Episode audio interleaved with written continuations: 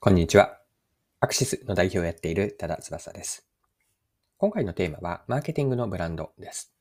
この内容からわかることなんですが、札幌生ビール黒ラベルのザバーという店舗ですね、バーのお店があるんですが、黒ラベルザバーを取り上げます。で、ここにはブランディングの観点から学べることがあると思ったので、ブランドの本質は何かと、あとはブランドの作られ方ですね。このあたりを一緒に掘り下げていければと思います。それでは最後までぜひお付き合いください。よろしくお願いします。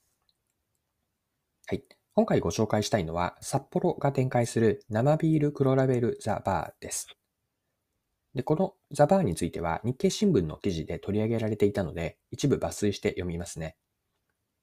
東京銀座の地下街の一角にビールバー札幌生ビール黒ラベルザバーがある。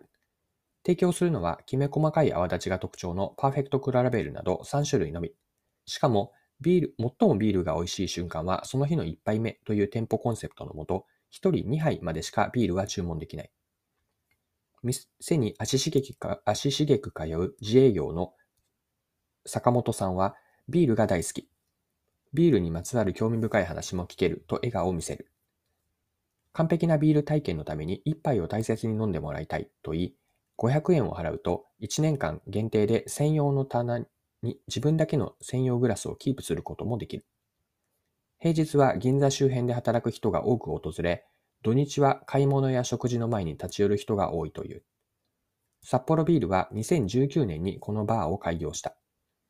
心落ち着く瞬間に楽しむビールの醍醐味を消費者に体験してもらうのが狙いだ。出張イベントでもパーフェクト黒ラベルを積極的に提供する。はい。以上が日経の2022年の2月の2日の記事でした。では、ここからはですね、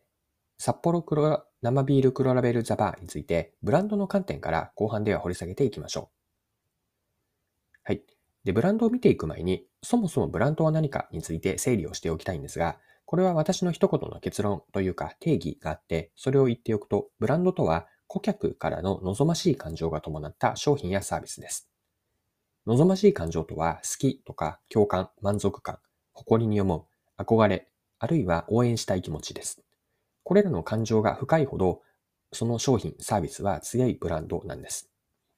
で、ブランドはシンプルな数式ですね。足し算で表現ができるんですが、ブランドというのは商品プラス感情イコールブランドなんです。まあ、商品に感情形成がされて、それがブランドになっていくという考え方です。では続けてブランドがどのようにできるのかについても見ていきましょう。これも結論から先に言うと、消費者、商品やサービスに関する何かしらの体験によってブランドは作られます。まあ、体験からなんですね。ユーザー体験からその時にポジティブな感情が伴って、商品やサービスへの価値が、価値イメージというのが良い記憶として頭の中に残るんです。一つと一つの体験と感情移入から価値イメージが形成されてブランドになると。つまりシンプルにまとめると、ブランドができるプロセスというのは、体験があって、感情移入があって、そして価値イメージが形成されると。これがブランドができるシンプルなプロセスになります。はい。では、以上の内容を踏まえて、黒ラベルザバーをブランドの観点から見ていきましょう。来店客に提供している体験は一杯のビールがを飲むときに、ビールを飲むときに心が落ち着くひとときなんです。ビールをゆっくりと味わう贅沢な時間なんですね。また、ビールを飲むだけではなくて、例えばマスターからビールにまつわる興味深い話が聞けるとか、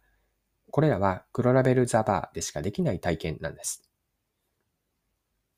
体験から札幌黒ラベルへの好ましい感情、例えば美味しいとか、ビールの味への満足感、共感、自分の居場所を得た充実感とか、または人とのつながりや貴族意識、こうした好ましい感情が生ま生まれます。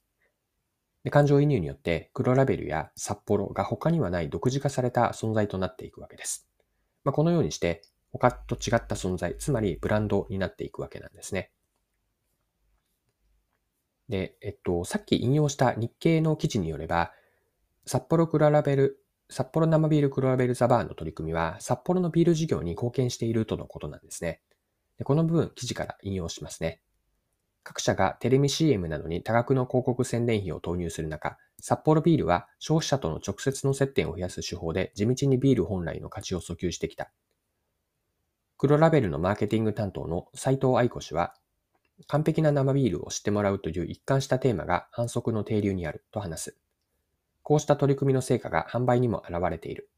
黒ラベルの缶商品の売上高は2021年2020年比10%増と7年連続で前年を上回った。市場縮小に悩むビールビール業界の中でも好調さが際立つ。はい、以上が記事からでした。で、ブランドとは一朝一夕でできるものではないんですね。ブランディングとは効率一辺倒とは一線を画すものなんです。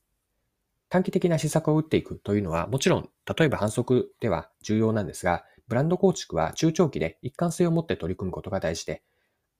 えっと、この事例がまさにだと思ったので、この札幌生ビールクラベルザーを取り上げて、ブランドとは何か、ブランドの作られ方を見てきました。はい。今回も貴重なお時間を使って最後までお付き合いいただきありがとうございました。これからも配信は続けていくので、次回の配信でまたお会いしましょう。それでは今日も素敵な一日にしていきましょう。